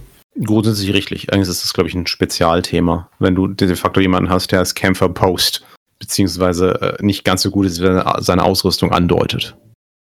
das ist ja kein spezifischer Nichtkämpfer. Dadurch, dass er eine Panzerung trägt und eine Waffe hat, ist er ja eigentlich ein Kämpfer. Wie gut er ist, spielt ja keine Rolle. Hm. Es geht dabei auch gerade um, um die Frage, wie ist denn die Persönlichkeit deines Charakters so ein bisschen gewired? Was, wie tickt der? Ist der im Kern halt jemand, der, der Gewalt ausübt? Es ist ein, weil ein Kaufmann kann auch ein Kämpfer sein, wenn er irgendwie die Hälfte seiner Freizeit damit verbringt, Langschwerttraining zu machen. Dann ist er trotzdem ein Kämpfer. Aber wenn er halt, wenn wir jetzt halt einfach mal so ein bisschen im Kern davon bleiben, was halt heißt, ja, die, der verbringt seine Zeit damit, irgendwie äh, Entenbraten zu essen und, und Geschäfte zu machen und irgendwie seine Schiffe äh, in, in Fahrt zu halten, die ihm gehören und ein Kontor irgendwie zu betreiben, dann, dann ist, ist das halt, Kämpfer. dann ist es kein Kämpfer, genau. Dann ist es auch nicht sein Mindset. Gut. Möglicher, möglicherweise hat er einen Bodyguard. Ja, das, ist, das haben wir jetzt gar nicht angeschnitten, aber das geht natürlich auch immer. Nicht? Also der Nichtkämpfer kann sich ja theoretisch einen Leibwächter anheuern, was dann ein anderer SC sein könnte. Was dann übrigens bedeutet, dass man beim Encounter-System die Konfrontation einfach nicht zuschneidet auf die Anzahl der Spielercharaktere, sondern auf die der Spielercharaktere minus eins. Und den Nichtkämpfer einfach gar nicht mitzählt, weil er gar nicht mitgezählt werden will. Okay, aber ich glaube, an dieser Stelle können wir auch aufhören. Wir haben eine ganze Menge besprochen, würde ich sagen. Ähm, viele Themen, Anregungen gegeben.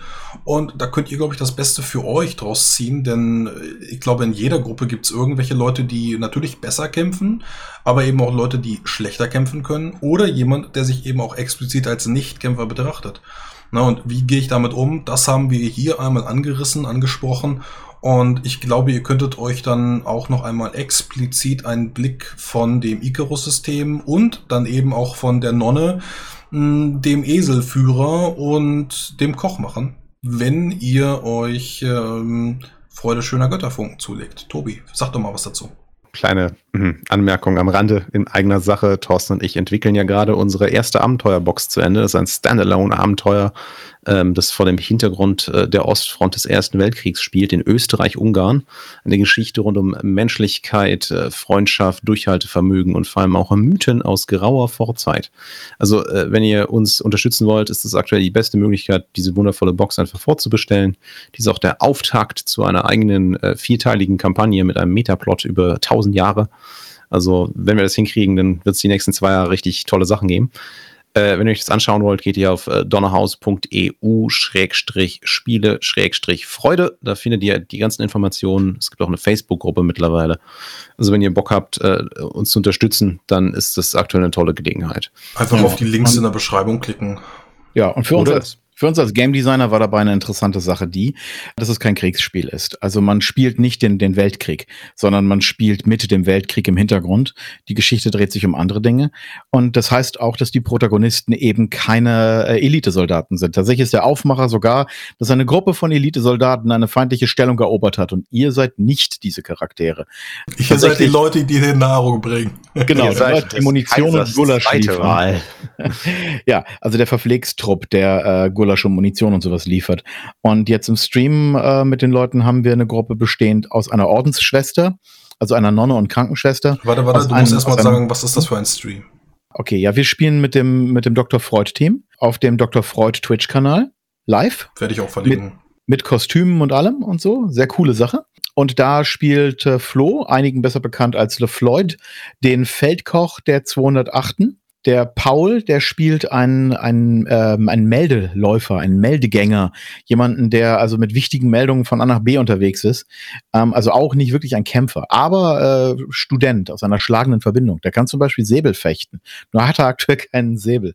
Ähm, der Koch ist Boxer, aber kann nicht wirklich schießen und hat auch kein Gewehr. Die Nonne, Ordensschwester, kann super Medizin, aber kämpfen kann die eigentlich gar nicht. Dafür hat sie einen Hund, der kann sich einigermaßen zur Wehr setzen. Und der Eselsführer, naja, der hat in einem Kampf meistens ganz andere Probleme als zu kämpfen. Der muss sich um seine Packesel kümmern. Aber das sind jetzt ja nur vier Charaktere, die wir für dieses Modul erstellt haben. Wenn man das Ganze kauft, äh, hat man die Auswahl aus wesentlich mehr. Und da standen wir als Spieldesigner natürlich schon jetzt vor der Herausforderung, wie machen wir diese Charaktere interessant interessant spielbar. Denn auch die sind allesamt natürlich des Kaisers zweite Wahl. Da sind dann eben Leute darunter wie äh, die, die Eisenbahngeologin, die die Aufgabe hat, Bodenproben zu nehmen und Landvermessung zu machen für die Verlegung einer Eisenbahntrasse. Oder ähm, den, den Artilleriebeobachter, der weiß zwar, wie man Zieldaten an die Geschütze gibt, aber ein guter Kämpfer, mano e ist der nicht. Und so geht das halt weiter und weiter Es und weiter. gibt allerdings einige Kämpfe, das muss man dazu mal sagen. Das klingt gibt jetzt als unheimlich, unheimlich zivil, aber es gibt, Richtig. man kann das auch mit einer kompletten Kämpfertruppe spielen. Ja, man kann das halt unterschiedlich spielen, aber das war für uns als Game Designer halt eine interessante Frage. Und das ist eine der Sachen, die äh, uns inspiriert hat, diesen Talk heute zu machen, weil wir so ein paar der Erkenntnisse dabei so ein bisschen zirkulieren konnten und mit euch äh, das Ganze mal etwas genauer unter die Lupe nehmen konnten.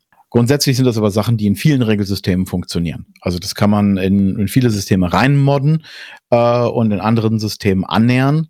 Bei unserem System sind diese Gedanken native drin, das ist natürlich schön, aber äh, ja, am Ende hängt es immer am individuellen Spielleiter. Ja, Und klickt an der einfach mal auf den individuellen Link. Klickt einfach mal auf den Link. Ich werde das alles irgendwie unten in der Beschreibung reinpacken. Und da könnt ihr euch dann informieren. Natürlich auch hübsche Karten, die kennt ihr ja auch schon vom Donnerhaus-Team. Und äh, Token und eine riesige Box, die pickepacke voll ist mit Karten und Auslegesachen und, und, und. Also Vier äh, Büchern. Das ist ein fettes Paket. Ja. T-Shirts teilweise und Pullover, wenn man da Bock hat. Also einfach mal Ja, aber reinschauen. das, das, das sind die, die großen Pakete. Genau. Die, mit denen unterstützen wir unter anderem unsere, unsere Partner, mit denen wir halt zusammen streamen. Was mich jetzt abschließend noch interessieren würde, ist, wenn euch dieser Talk gefallen hat, dann schreibt uns doch mal, was für nicht kämpfende Charaktere ihr in euren Gruppen habt, in welchen Spielen und was machen die so in Kämpfen? Wie geht ihr damit um? Und äh, war das Thema für euch interessant? Denn über Feedback freuen wir uns immer ganz besonders. Ist ja auch nicht nur für Ähm, Spielleiter der Cast, sondern auch gerade für Spieler. Vielleicht haben wir auch äh, Spieler und Spielerinnen gerade eine Anregung gegeben, wie sie selber mal äh, aktiv werden können. Ja, oder sich vielleicht einfach auch tatsächlich trauen, einen, einen nicht kampforientierten Charakter zu spielen, wissend, dass es nicht ihr Untergang sein muss, wenn sie ihre Spielleitung darauf stoßen, unseren wunderbaren Podcast zu hören. Ja, empfehlt uns weiter. Aber äh, Tobi, äh, wie kann man uns denn Kommentare schreiben? Thorsten hat eben gesagt, schreibt uns Kommentare. Wie geht das? Ja, da gibt es zwei Möglichkeiten. Natürlich beim Podcast auf frostypenandpaper.de, da gibt es eine Kommentarfunktion. Oder an die eigens eingerichtete äh, E-Mail-Adresse wintersturm.donnerhaus.eu. Äh, donnerhaus.eu ist natürlich auch der Ort, wo ihr alles zu uns findet. Oder halt eben bei Frosty Pen and Paper, wo der Podcast immer verlinkt ist. Genau. Und ich glaube, wir haben sogar Feedback, das Frosty noch vorlesen wollte. Genau, ich hatte äh, im Vorfeld bei Twitter schon einmal gefragt, wie ihr denn mit ähm, Nicht-Kombattanten umgeht. Da hatte Jambail natürlich auch schon was zu gesagt. Äh, da waren eine ganze Menge Kommentare dabei. Also ihr könnt auch bei Twitter im Vorfeld schon mitmachen und uns inspirieren und anregen. Ähm, ich muss gerade gucken, Xenotech hatte auch noch was geschrieben, was ich gerne vorlesen würde. Alles gelesen habe ich natürlich, ähm, aber das Feedback wollte ich jetzt nochmal einbinden. Es gibt halt viele hinderliche Faktoren. Zum Beispiel bleibt ihnen ein unwesentlicher Teil der Spielmechanik verwehrt, wenn sie dann eben teilweise nicht mitkämpfen wollen. Die Agency ist im Kampf sehr hoch, direktes Feedback, schnelle Erfolgserlebnisse, ähm, die der Pazifist nicht hat. Das finde ich eben auch ganz gut, ähm, dass du ja schnelle Erfolgserlebnisse erzielen kannst. Da kannst du natürlich Das ist auch. ein interessanter Punkt. Äh, ja, deswegen, deswegen gerade explizit wollte ich den direktes vorlesen. Feedback hast. Ja. Und äh, die schiere Dauer von Kämpfen, das hatte ich ja auch schon angesprochen, äh, dass die Erzählzeit von 10 Sekunden Piff Puff Piff Puff Säbelschwert Peng tot ähm, und die Erzählzeit, die weichen ja deutlich voneinander ab. Also mal dauert der Kampf äh, eine halbe Stunde, mal dauert er eine Stunde, mal dauert er drei Stunden, habe ich alle schon gehabt. Äh, da auch nochmal die Erwähnung an den SK Podcast, der hatte nämlich auch schon über stundenlange Kämpfe gesprochen, den werde ich auch nochmal verlinken. Wie gesagt, ich habe noch weiteres Feedback bekommen bei Twitter, ähm, aber das waren so Kommentare, die ich hätte jetzt äh, gerne vorlesen wollen und das habe ich an der Stelle auch getan. Ja, prima. Also ähm, ich fand es äh, wieder mal sehr interessant, da, da, da mal mit euch du- durchzugehen. Es ist auch ein schwieriges Thema, also auch ein, vor allem ein, ein wenig beleuchtetes Thema, weil meistens haben wir ja nur diese Trennung von, von Systemen, was halt heißt, das ist ein System, wo alle irgendwie kämpfen, das ist ein System, wo irgendwie alle nur quatschen. Wisst, Ähm, ihr, so- wisst ihr, worauf ich richtig Bock habe? Mhm. Ich will mal ein äh, mit euch gemeinsam durch den Wald laufen und dann spielen wir Paintball mit SK Podcast und und Dorpcast und wie sie alle heißen. Dann haben wir ein großes Paintball äh, Podcast Pen and Paper Turnier und dann schauen wir mal, wie Tobi als Schweizer schießen kann.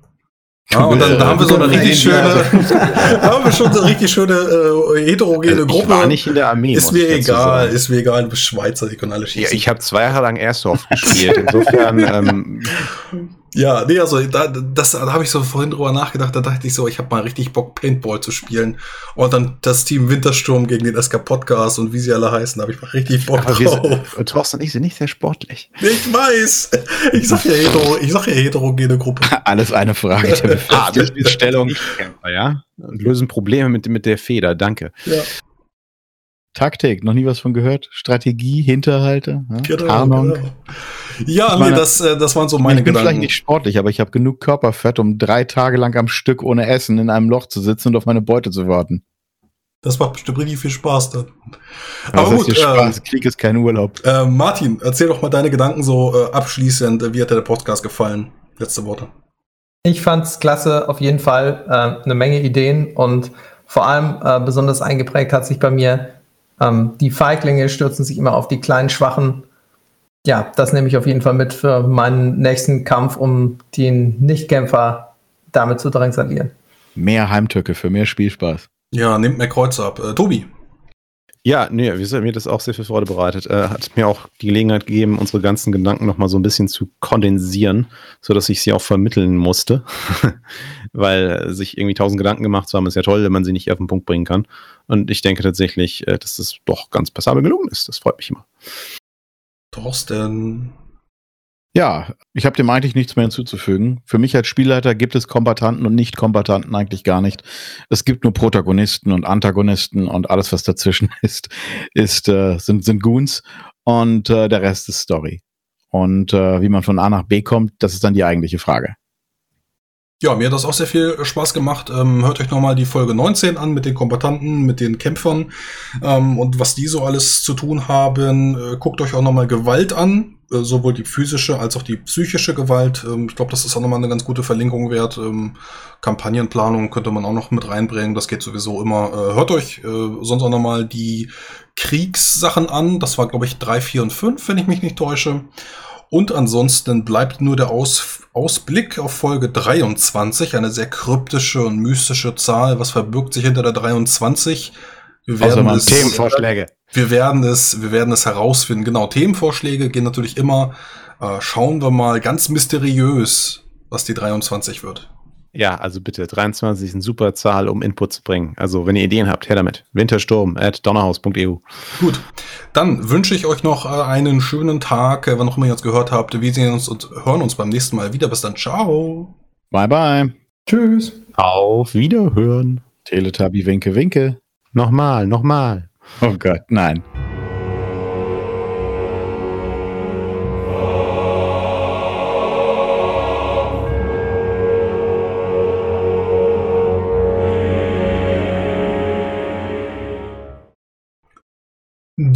Im Eingang und Abspann wurde mir wie immer freundlicherweise zur Verfügung gestellt von Erdenstern, komponiert von Andreas Petersen. Mehr Informationen findet ihr unter erdenstern.com. Wenn ihr mich und mein Projekt unentgeltlich unterstützen möchtet, dann könnt ihr das tun, einfach bei iTunes eine Rezension hinterlassen, am besten auch fünf Sterne geben und ich würde die natürlich auch vorlesen. Jetzt ist das Problem, dass ich nicht weiß, ob da neue da sind.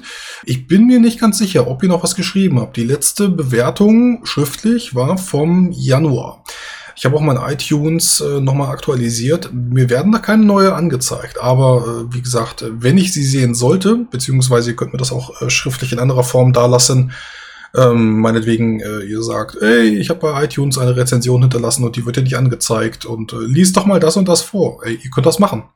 Könnt ihr gerne machen, schreibt mich dann einfach privat an per E-Mail oder sowas, das geht natürlich auch, dann äh, würde ich das natürlich auch verlesen.